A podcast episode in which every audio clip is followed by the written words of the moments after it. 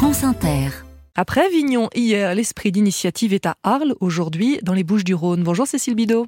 Bonjour. Vous y avez découvert un lieu avec un nom très simple, POP. C'est un acronyme qui veut dire plateforme ouverte au public. Mais ne vous fiez pas à cette simplicité, c'est un lieu foisonnant.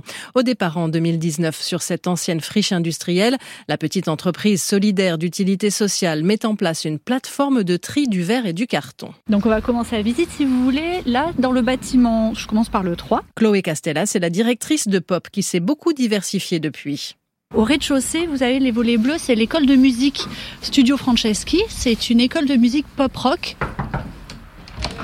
Alors bonjour, euh, je suis Guillaume Franceschi, donc euh, co-créateur de cette association. Nous, ce qu'on trouve de sympa, c'est ce côté collectif où justement on peut se croiser, on peut euh, faire du bois un petit peu avec les ébénistes et tout ça. Enfin bon, bref, c'est un bel échange et c'est trop trop sympa. C'est beaucoup vous demander de faire un peu de musique? En impro là comme ça? Oh le blanc Allez, moi je fais un peu de flamenco. thank you après ce petit interlude musical, on continue la route. Juste à côté de l'école de musique, il y a Gwenaël, qui est donc un apiculteur qui fabrique son miel en bio. Et à côté, donc c'est Luma Arles, donc avec les cuves pleines d'huile que vous voyez là.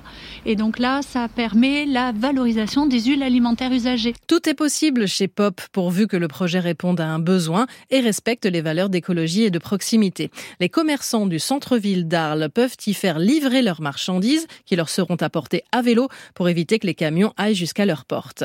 Le dernier kilomètre de livraison est celui qui est le plus polluant, qui crée le plus de nuisances et le plus coûteux. Donc euh, nous, ici, en tant que plateforme, on est un point de livraison urbain. La proximité avec la voie rapide à 800 mètres et du centre-ville à 1 km permet justement de créer une alternative écologique à tout ça. Même principe pour les repas des personnes âgées stockés puis livrés à vélo depuis Pop. L'activité d'origine de Pop, le recyclage, existe toujours? Oui, 400 tonnes de déchets sont traités chaque année, notamment des biodéchets.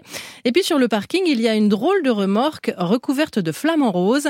Mickey Nectou de l'association Mille Vies nous y C'était une remorque de marché. C'est un boucher qui nous a passé cette grande remorque qu'on a rénovée et on lui a installé euh, des machines euh, qui sont pas euh, très élaborées en technologie, donc faciles à, à réparer. Est-ce qu'on peut voir quelque chose en action peut-être? Oui, je vais mettre en marche une broyeuse de végétaux qui a été transformée en broyeuse à plastique. Alors je vais appuyer sur le bouton. Je ne sais pas ce que ça donne au micro, mais euh, je jette des bouchons dedans et en quelques minutes ils vont être broyés.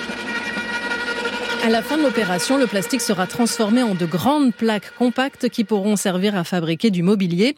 La remorque, baptisée Precious Plastic Provence, quitte régulièrement sa base de pop pour sensibiliser le public aux enjeux du recyclage des plastiques. Cécile Bidot pour l'esprit d'initiative. Demain, on reste en Camargue où il est possible d'adopter un flamand.